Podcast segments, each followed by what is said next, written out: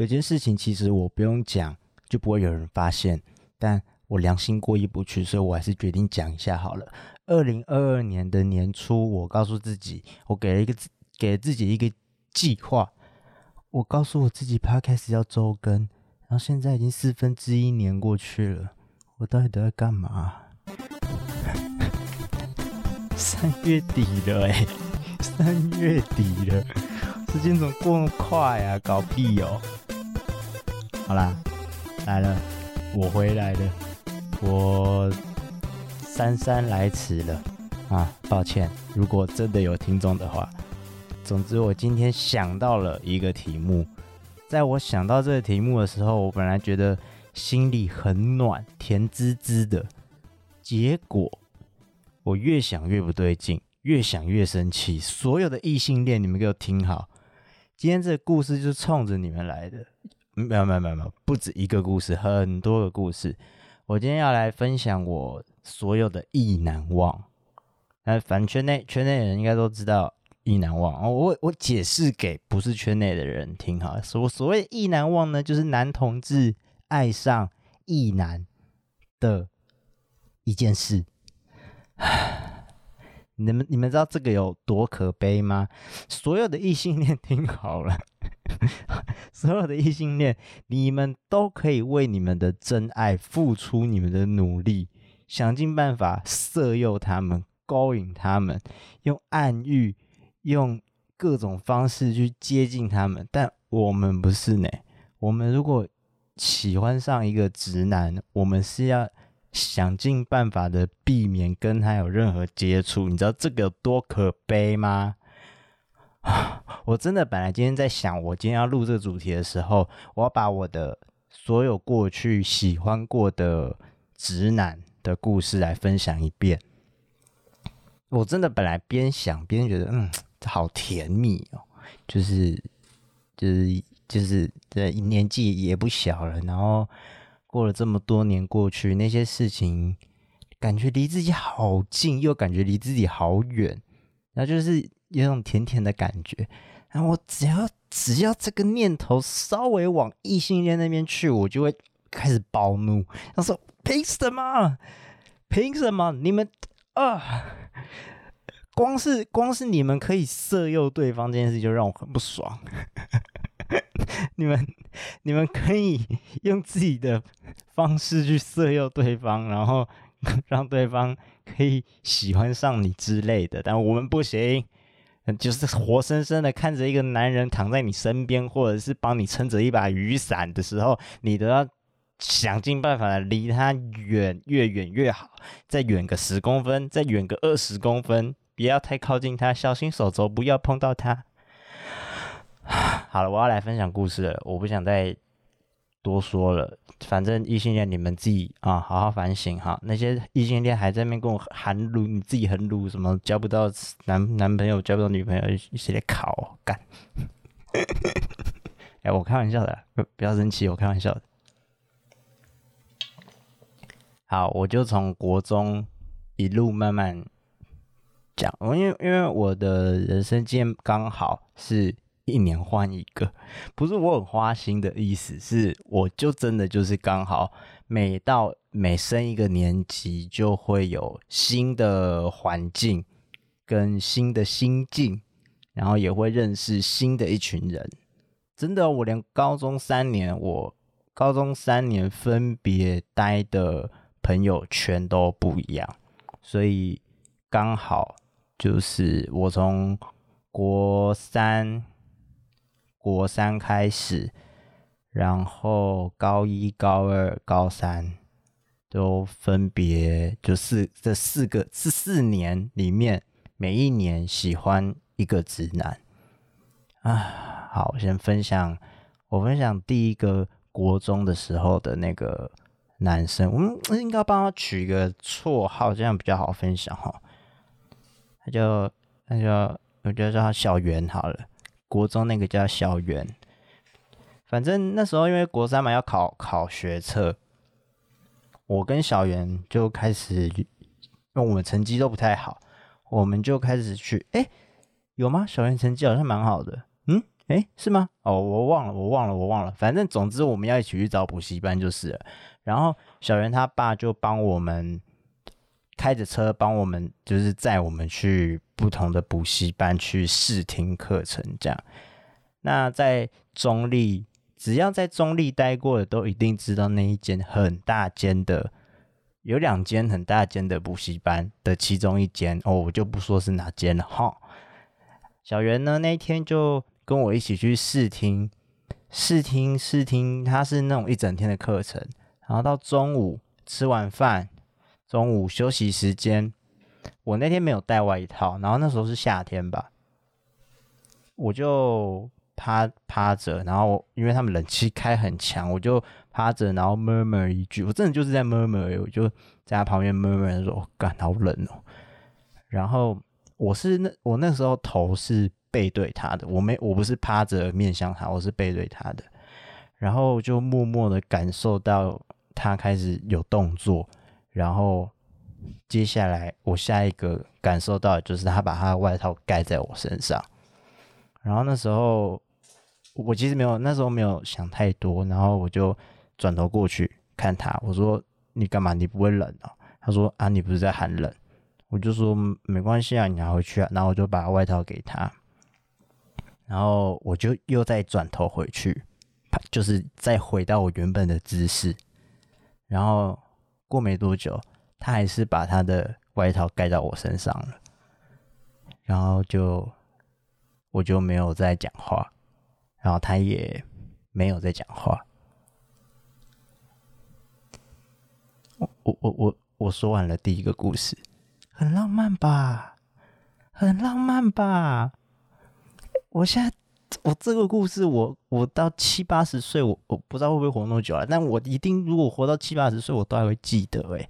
然后每想到一次，我就会舔一次。我现在是，Oh my God，真的是，哦，直男，你们可以不要这么笨吗？你们不知道你们这些行为是会弄晕很多人的吗？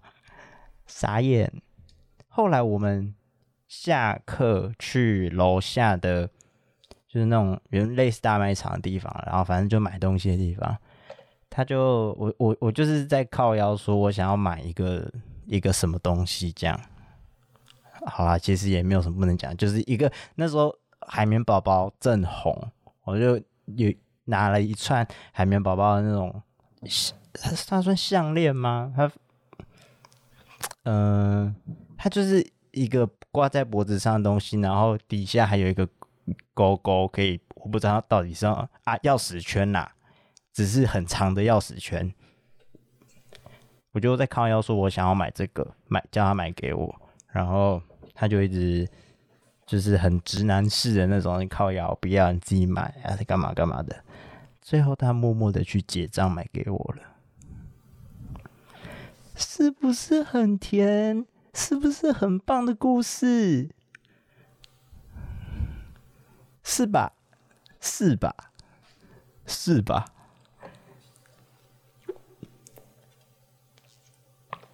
我的故事只会一个比一个还要精彩。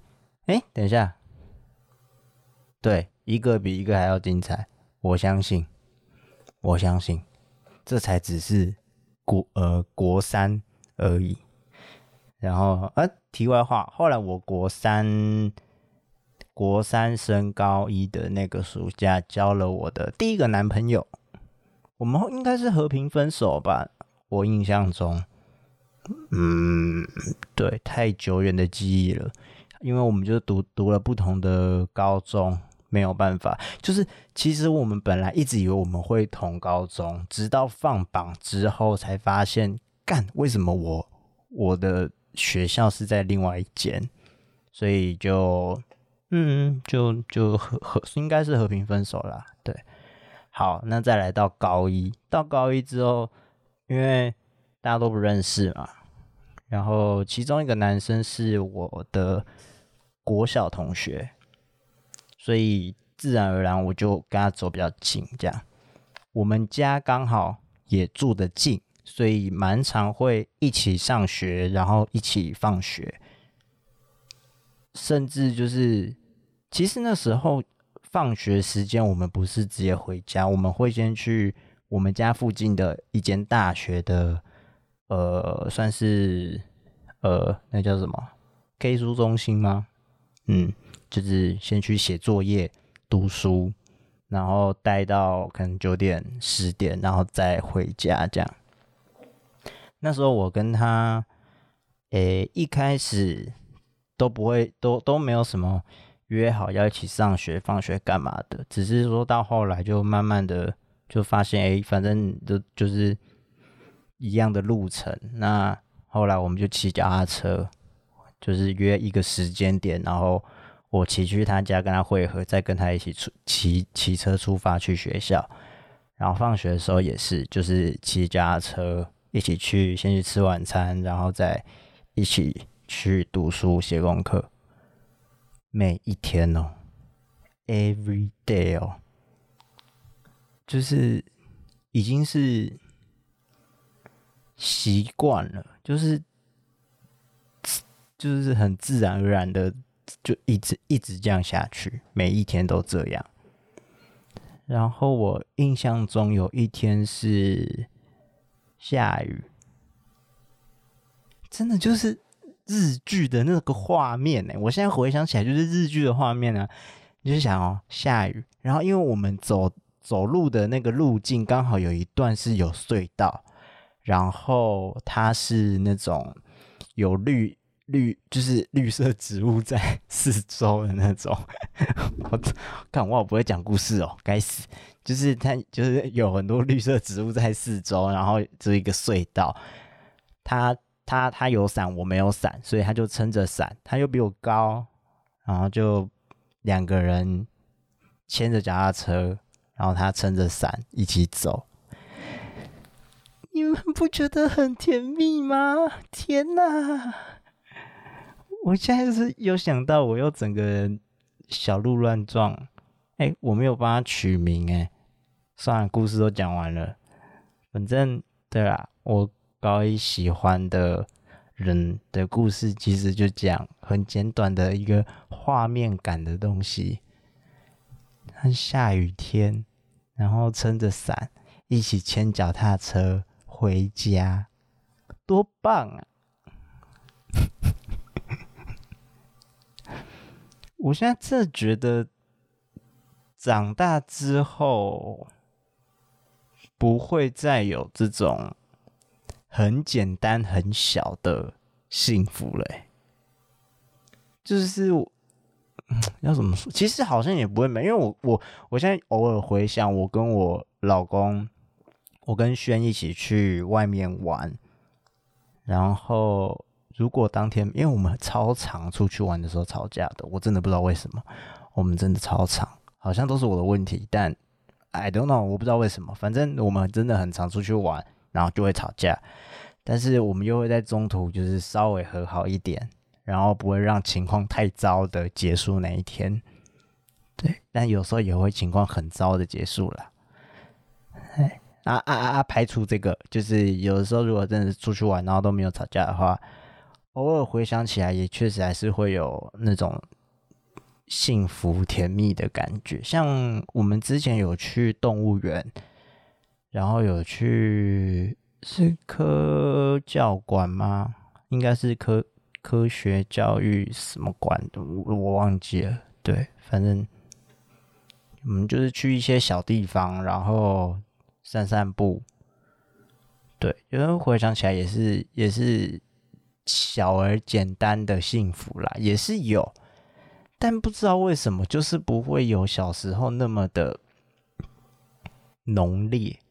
那些小时候的回忆，全部都是饱和度拉到最高，然后有粉红色泡泡，然后有棉花糖的滚边在那个画面周围。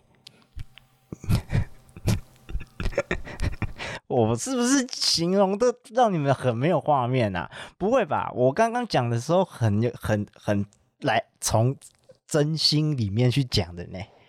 就是就是哦啊哦，那好，我我我再我再用用用个方式再讲一次哈。就是下雨天的时候啊，我们一起放学，然后因为他比我高，他就撑着伞，然后我走在他旁边，时不时的我的手肘就会撞到他一下，然后他也会有时候就是聊天嘛，然后手摆着摆着也会稍微碰到我一下这样，然后我们就他就撑着伞，然后跟我一起回家。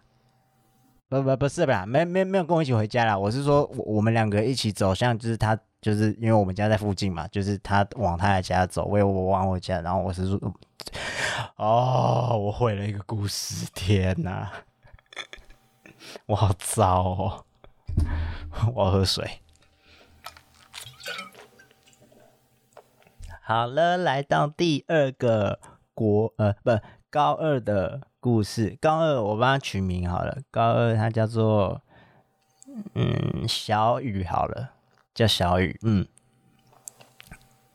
我呃那时候啊，国中的同学就去花莲玩，然后我不知道发什么神经，因为呃我我说了嘛，我高一、高二、高三的朋友圈是不一样的。所以我高一结束之后，到了高二是换了一个朋友圈，然后那个朋友圈跟我最好的就是小雨，然后小雨，我我也不知道他为什么会答应诶，反正我国中朋友约我一起去花莲玩，然后我我就问小雨要不要一起去，然后他答应了，所以就是有一个很奇怪的，我现在回想起来蛮奇怪的画面，就是我的几个。国中朋友加上小雨，对，然后一起去花莲玩。然后那时候最让我觉得有幸福甜蜜感的时间时光，就是在饭店里的时候。那一天我真的是，哦，我先好，反正呢，他他在睡觉，然后我也在睡觉，啊，早上醒来了。他还没醒，我醒了。然后我们是住在七星潭的旁边的那种民宿，所以真的窗户看出去就是海。然后应该应该全世界都知道我很喜欢海了吧？应应该吧？有有听节目的应该都知道了吧？我家的猫都叫乌米了。好，反正 我我就往窗外看，就往那个落地窗外看，这样，然后拿着我的相机。然后我边拍，然后窗户的倒影就倒影出了他在睡觉的身形，这样，然后他有一点小小的在打呼，然后我就在那个饭店那个空间里面，就是拿着我的相机，然后也没有干嘛，我就就是简单的拍几张照片，然后我是看着。落地窗的那个倒影中的他，然后开始哭。我哭的心情是：天哪，我怎么会这么幸福？有机会可以跟我喜欢的人睡在同一张床上，即便我们什么事都没做。对。我真的哭诶，我是，我甚至哭到有点停不下来，因为那时候我国中同学们已经都都去楼下吃早餐了，好像是他们，我忘记了，但是他们其中一个人上来叫我们下去吃早餐还是怎样，反正我在那个时间点我才赶快就是哦，赶快整理整理情绪，然后，然后对。才下楼吃早餐啊！天哪，我我现在整个人在粉红泡泡里面，不好意思，让让我让我沉浸一下。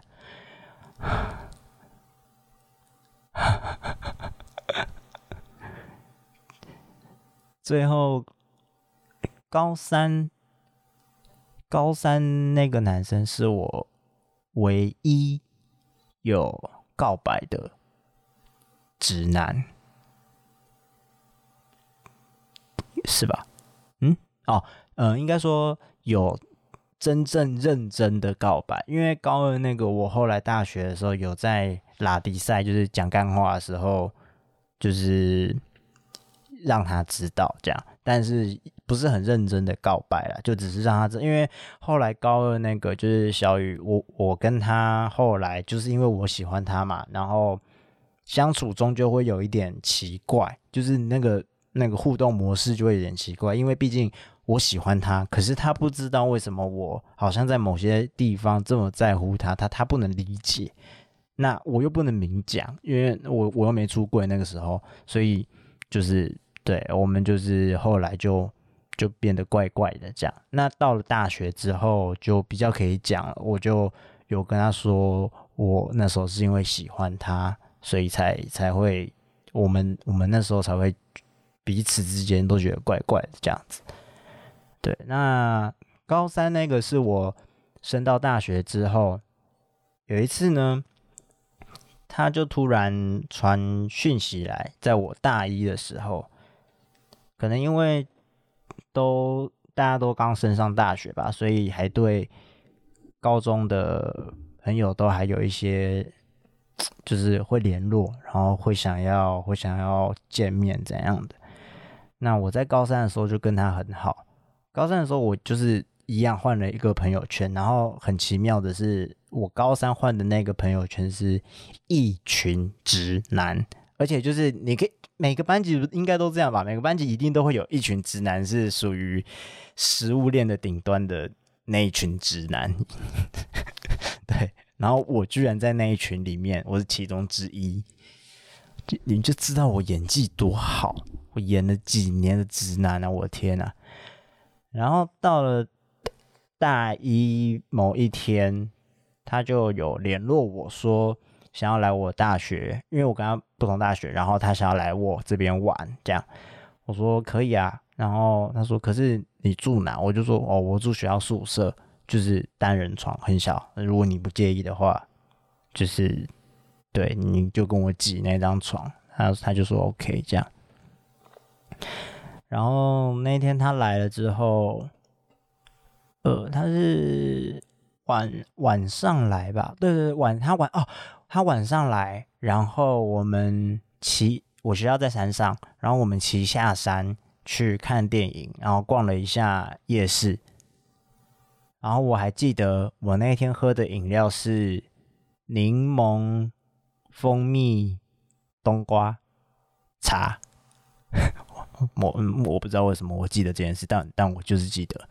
然后跟他去看了一部搞笑电影，看完之后就骑上山，然后是他载我，他载我的时候，诶，哦，不对不对不对，对不起，我我跟我我把我把我跟他的两件事情混在一起，就是曾经有一次我跟他单独去桃园的某一座。呃，山上也是，就是他骑车载我上去的，然后他在路上就是对着后座的我说：“为什么我是载你，不是载妹子来啊？”靠腰这样，就是嗯哼，OK，Sorry，抱歉哦。对，这是这是这先前的一个故事啦。然后后来到了大学是，是印我印象中也是他载我啦。对，只是就是没有没没没有那一句话，那句话我我记记忆错乱。后来他回到我宿舍之后，真的就跟我挤同一张床。可是因为他也没有带换洗衣物，所以他真的就是没有洗澡，直接直接睡。啊，我是不介意，但干你真他妈的很臭。那一天他他真的很很臭。可是你知道，喜欢一个人你这种真的完全不会在意这种事情，你就是躺在他旁边就觉得啊，好爽。而且他又是那种就是高个子的男生，就是呃身材身材就是标准型的，不会没有过胖，没有过瘦，就是标准型的高高的男生。然后那天睡觉的那天他他在睡了，然后我是先下床，在我的书桌前面开始写告白信。真的认真写，我就是我就是已经想好，我隔天早上吃早餐的时候我就要给他这样。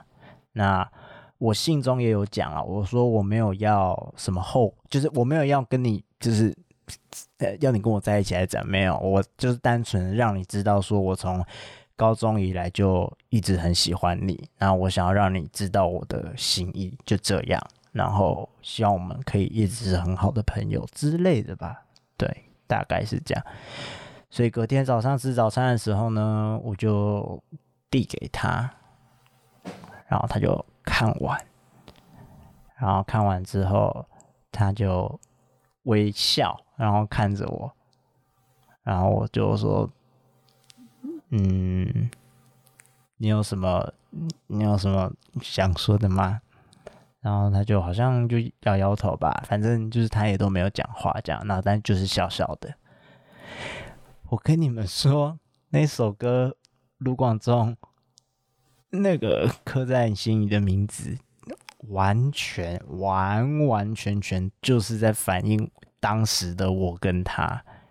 那个歌词完全就是在反映我跟他当时的情境。等我一下，我我现在我现在立刻查。哦，他歌词写什么？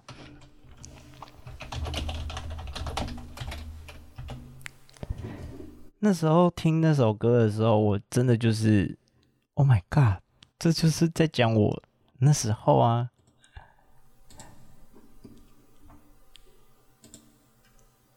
嗯，完全就是哎，天天呐，我现在在看，真的就是我我我用念的哈，我念的，好几次我告诉我自己，越想努力赶上光的影，越无法抽离而已。刻骨铭心，只有我自己。好不容易交出真心的勇气，你沉默的回应是善意。刻在我心底的名字，忘记了时间这回事。于是谎言说了一次就一辈子。曾顽固跟世界对峙，觉得连呼吸都是奢侈。如果有下次，我会再爱一次。刻在我心底的名字。你藏在尘封的位置，要不是这样，我怎么过一辈子？我住在霓虹的城市，握着飞向天堂的地址。你可以翱翔，可是我只能停滞。嗯，天哪！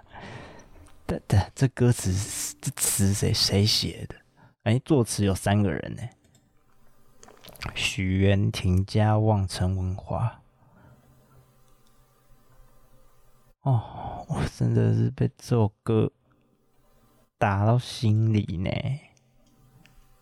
对啊，以上我分享完了我的意难忘故事了。嗯，我今天就是突然觉得我，我如果在 Podcast 上面不赶快在做事情的话，我大概这辈子都不会做了。所以想到了这个题目来跟大家分享。希望你们听得还开心。我希望你们听得很甜蜜啊！但我是不是真的很不会讲故事啊？我是真把故把好好的故事讲讲烂了，搞什么？